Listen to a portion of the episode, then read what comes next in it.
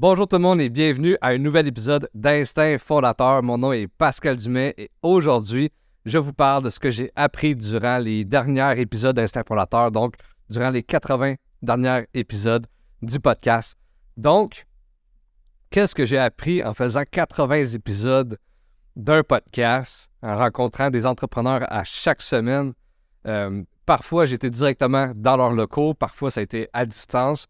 Je vous parle de tout. En fait, je vous parle même du début du podcast, comment que le podcast a commencé. Euh, c'était en 2021, janvier 2021. Euh, ça fait environ depuis le mois de mars 2020 qu'on est en pandémie. Euh, j'ai tout le temps été un grand fan de podcasts. je suis un gars que la tête à spin toujours. J'ai tout le temps des idées, j'ai tout le temps des projets. Puis un projet venait de. Deux projets en fait venaient de se terminer à ce moment-là. J'avais. j'avais l'école, que je venais de finir mon bac à l'Oréa. Puis une fois que j'ai eu mon diplôme, j'ai été surpris de voir, ben c'est pas une vraie surprise, là, mais le téléphone sonnait pas pour me dire Hey Pascal, j'ai une job pour toi, même si tu avais un diplôme. Fait que, OK, il y a peut-être un, peu de PR, peut-être un petit peu de marketing personnel que j'ai dû faire durant les quatre années de mon bac que j'ai pas fait.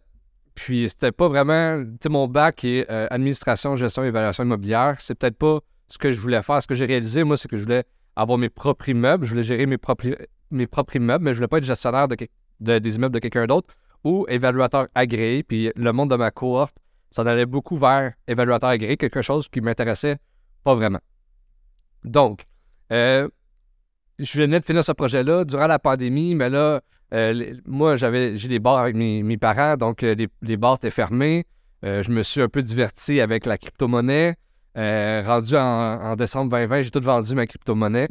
Puis j'avais comme plus de projet, j'avais une certaine liquidité, puis euh, je savais pas quoi faire, puis c'est là que j'ai décidé de partir mon podcast. Donc, avec la liquidité que j'ai faite avec, euh, euh, avec la crypto-monnaie, j'ai décidé d'investir dans mon podcast. Donc, plusieurs caméras, plusieurs micros.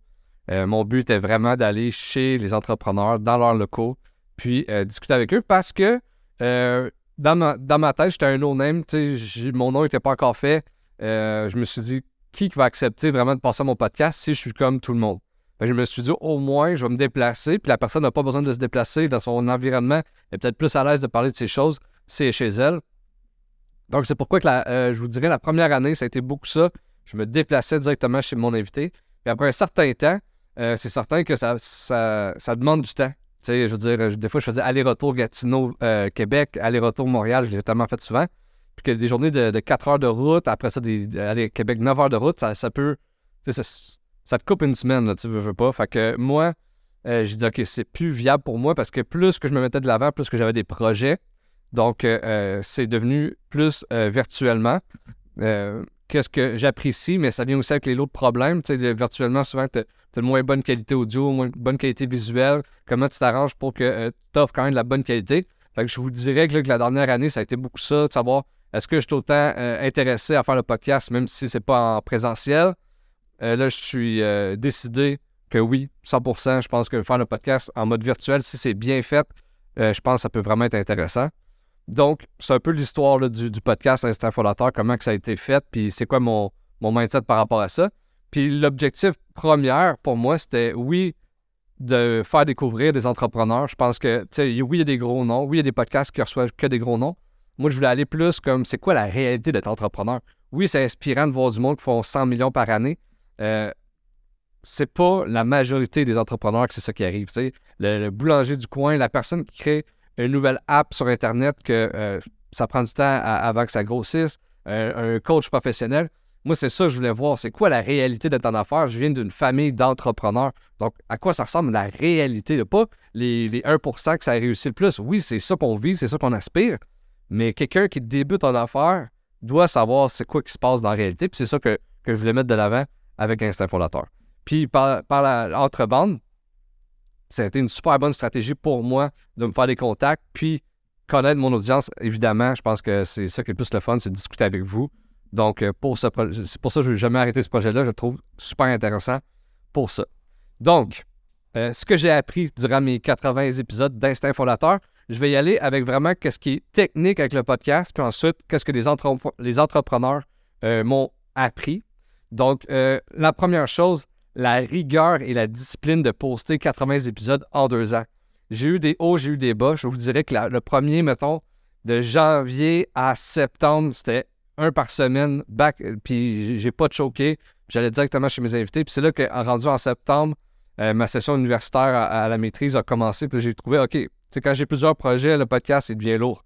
Fait que là, euh, j'étais, OK, une fois ou deux semaines. Après ça, j'ai fait des pauses d'un mois ou deux euh, pour finalement réaliser que c'est quoi le plus important, mais c'est de poster à chaque semaine. C'est de poster quelque chose sur Internet à chaque semaine.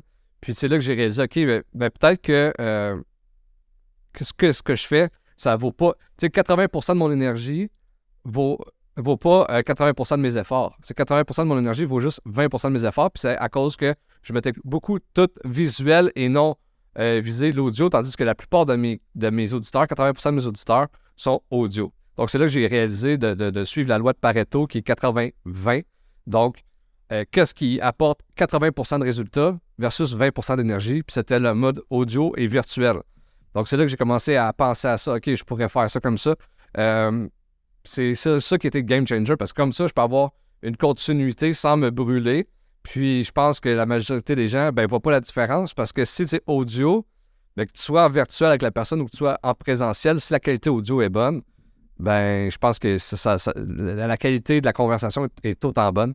Donc, 80-20, euh, c'est super important pour quelqu'un qui euh, créer du contenu, vraiment vérifier qu'est-ce que ton auditoire euh, trouve important. Tu sais, j'ai fait des stories Instagram, savoir vraiment, j'ai parlé à mon auditoire, c'est quoi tu trouves le plus important? Est-ce que c'est la, est-ce que c'est euh, la qualité de la conversation? Est-ce que c'est l'audio? Est-ce que c'est le visuel? Est-ce que ça soit en présentiel?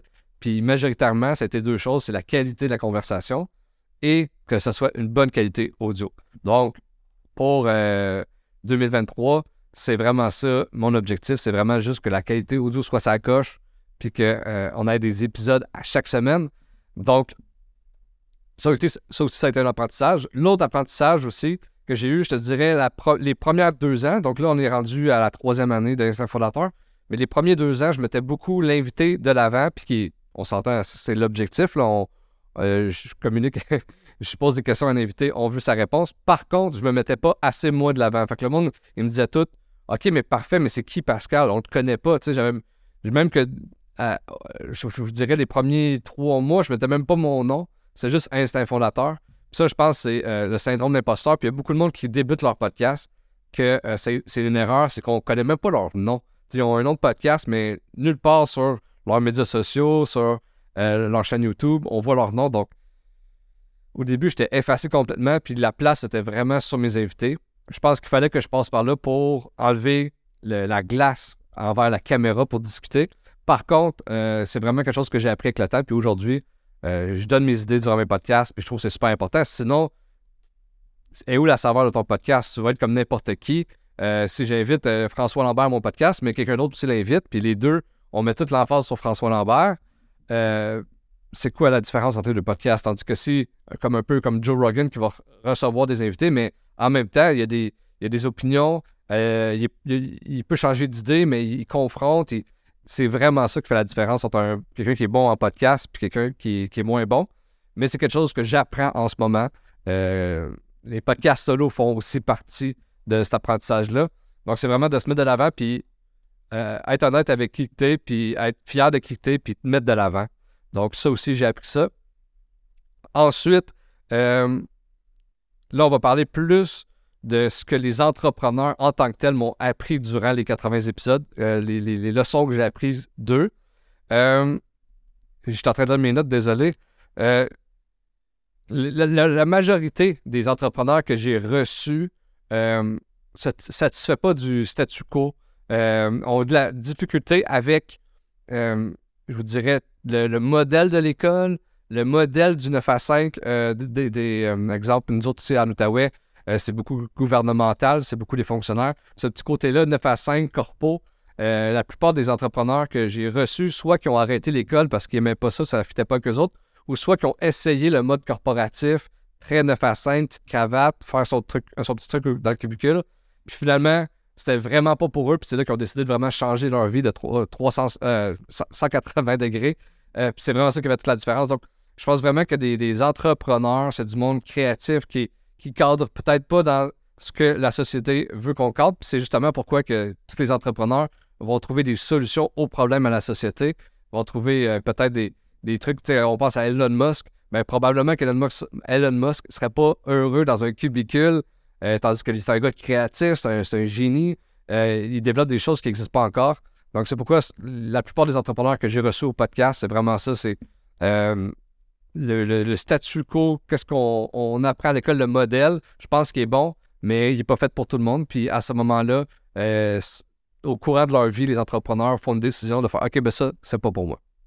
Euh, ensuite, ce que j'ai appris, puis je pense que c'est la plus grosse leçon, puis si vous voulez retenir quelque chose de ce podcast-là en ce moment, c'est vraiment ça. C'est ceux qui ont le plus réussi de ceux-là que j'ai reçus au podcast, leur marketing était excellent, puis ils ont tous des actifs, euh, des actifs numériques. Donc, ils n'ont pas seulement des actifs euh, physiques, ils ont aussi des actifs numériques. Donc, je le répète, ceux qui ont, qui ont réussi le mieux dans ceux-là que j'ai reçus au podcast, les entrepreneurs que j'ai reçus au podcast, ceux qui ont le mieux réussi, ils ont un marketing fort, puis ils n'ont pas seulement des actifs physiques, mais aussi des actifs numériques. On pense à François Lambert. François Lambert qui a 139 000 abonnés sur Facebook.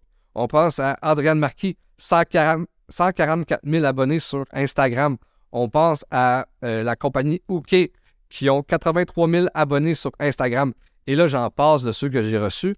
Mais ça, c'est des actifs numériques. Donc, oui, un actif, ça peut être euh, un immeuble, ça peut être, euh, ça peut être à la bourse. Tu peux avoir des actifs. c'est de l'argent, des fois, qu'il faut de l'argent quand tu dors. Par contre, l'actif numérique, c'est la même chose. Souvent, ça va être une audience qui te suit, puis ça, ça vaut de l'argent. Ça, ça vaut quelque chose. Il y a du monde qui sont prêts, probablement, à t'acheter cette audience-là. Mais surtout, si toi, tu as un produit, si toi, tu as quelque chose à vendre, ça vaut l'or du monde. On pense là, à grosse échelle, euh, MrBeast, que euh, c'est le plus gros YouTuber euh, du monde. Puis, il est parti son entreprise. c'est un fast-food physique. Puis, il y avait 10 000 personnes qui attendaient l'ouverture de son premier fast-food physique. 10 000 personnes, vous imaginez? Je je sais même pas si un, commerce est capable de faire 10 000 burgers en une journée. Il y avait 10 000 clients la première journée. C'est vraiment ça la force euh, d'avoir un actif numérique. Donc, euh, je pense vraiment qu'en 2023, c'est super important. Oui, le physique, c'est certain. Moi, je suis un gars d'immobilier, j'adore l'immobilier, mais aussi, je suis un gars de marketing, puis des actifs numériques, c'est super important. Donc, si vous voulez réussir en affaires, en 2023, je pense vraiment d'envisager d'avoir de builder des actifs numériques, que ce soit un podcast, que ce soit du, euh, une infolette, que ce soit euh, vos plateformes de médias sociaux, que ce soit votre site Internet personnel. Vraiment, builder une audience, builder quelque chose de solide, euh, que les gens vont se référer à votre actif, puis que ce soit récurrent à chaque semaine. Je pense vraiment, premièrement, c'est une conversation que vous avez avec votre audience. Puis deuxièmement, ben, vous voulez vendre n'importe quoi, euh, vous parlez à un grand marché, puis du monde qui sont déjà, euh, déjà intéressés par vos produits. Donc, c'est super intéressant. Ensuite, euh, l'autre chose que j'ai appris des entrepreneurs lors de mes épisodes, c'est que malgré, comme j'ai dit tantôt, c'était pas fait pour tout le monde l'école, tous les entrepreneurs que j'ai reçus qui ont eu du succès se sont formés avec le temps. Que, que ce soit formé sur le terrain, que ce soit formé sur des, avec des mentors, que ce soit formé avec euh, euh, des, des, coachs, que ce soit formé avec des, euh, des cours en ligne. Tout le monde aime se former pour s'améliorer, pour améliorer des trucs dans son entreprise. Donc ça, c'est vraiment quelque chose d'important aussi que j'ai appris. Ensuite, savoir bien s'entourer. Donc avoir des bons amis qui veulent te monter vers le haut et non du monde avec un, un mindset limité qui veulent te descendre. Donc bien s'entourer. Pas seulement des amis avec des bons mindset, mais aussi avoir du monde avec des bonnes compétences autour de toi. Tu vas être bien entouré. Euh, le réseau de contact est super important, puis c'est vraiment ça qui va faire la différence entre quelqu'un qui réussit et qui ne réussit pas, parce que tu peux pas faire tout toi-même, malgré qu'au début, euh, tu dois faire un peu de tout. C'est vraiment intéressant d'avoir des fois du monde qui peut t'aider dans certains aspects, puis tu peux échanger des services. Euh, fait je pense avoir un bon réseau, avoir des bons mentors. des mentors, ça ne veut pas non plus dire d'avoir vraiment quelqu'un, un gourou que tu suis à la lettre. Euh, ça peut être du monde, du monde un peu plus vieux que toi ou même du monde de ton âge ou plus jeune que toi qui ont passé par où toi t'es passé. Ça, c'est vraiment intéressant de, faire de, de parler avec des gens comme ça. Comme ça, tu vas sauver beaucoup d'étapes euh, dans ta progression. Ensuite, ça peut être aussi un mentor, ça peut être aussi un livre, ça peut être aussi un podcast. Ça peut vraiment. C'est vraiment tous les outils que tu as à, ta disposition pour t'améliorer puis euh, passer à l'étape supérieure. Ensuite, j'ai appris aussi que l'entrepreneuriat, c'est très créatif. Tu moi, j'avais peut-être l'esprit limité quand j'étais jeune. Tout été un gars créatif, mais tu sais, ah, je vais aller plus dans les arts, je vais peut-être aller plus euh, peut-être dans le graphisme, peut-être que dans un truc plus créatif, comme très créatif. Puis finalement, parce que je pensais que l'entrepreneuriat, c'était que des chiffres, mais au contraire, si tu veux être, euh, si tu veux défricher un chemin, si tu veux vraiment faire quelque chose qui n'existait pas avant, ou si tu veux vraiment faire ton modèle à toi, il euh, faut que tu sois très créatif. Même qu'il faut, si tu veux régler des problèmes, si tu veux être un solutionneur, puis on le sait dans le monde entrepreneurial, tu en règles des problèmes dans une journée, mais il faut que tu sois très créatif. Donc la créativité en entrepreneuriat, c'est super important. Ensuite, euh, ça aussi, je pense que s'il y a une deuxième leçon qu'il faut vraiment que vous appliquiez, je pense, aujourd'hui, c'est en tant qu'entrepreneur qui débute, puis même euh, à un autre niveau, il faut que tu sois bon dans tout, t'aimes apprendre, puis que tu apprennes les tâches avant des délégués. Euh, par exemple, je te donne un exemple, la publicité Facebook. En ce moment, pour mon entreprise du immobilier, euh, on veut faire de la pub Facebook pour pouvoir louer nos locaux commerciaux. Bien, j'ai commencé à faire des cours en ligne pour vraiment m'améliorer en publicité Facebook. Je suis tout le temps dans le gestionnaire des ads Facebook. Euh, j'apprends sur le terrain, j'apprends au lieu de le mettre dans les mains de quelqu'un puis pas savoir ce qu'il fait puis peut-être se faire avoir. Donc, je pense que c'est vraiment important d'avoir un certain niveau dans tous les aspects de ton entreprise. Puis ensuite, quand tu connais bien, tu peux le déléguer à des experts. Je ne pense pas devenir jamais un expert en euh, ads Facebook. Par contre, je vais savoir de quoi je parle quand que je parle à euh, un spécialiste. Comme la même affaire avec mon comptable, même affaire avec euh, mon courtier immobilier. Bref, c'est d'être généraliste, être bon dans tout, puis après ça, aller avoir des experts avec nous. Je pense vraiment que c'est important. Puis, comme un exemple, quand j'ai été voir François Lambert dans sa shop, directement chez eux, il m'expliquait qu'au début, c'est lui qui faisait la barbe à papa. Au début, c'est lui qui faisait du chocolat. Une fois qu'il sait comment le faire, là, il délègue. Parce qu'il sait les trucs, euh, comment bypasser, peut-être pour ça aller plus vite. Euh, il connaît sa machine comme il faut. Fait comme ça, il peut aussi le montrer aux employés. Donc, super important de comprendre ton entreprise, après ça, déléguer des tâches.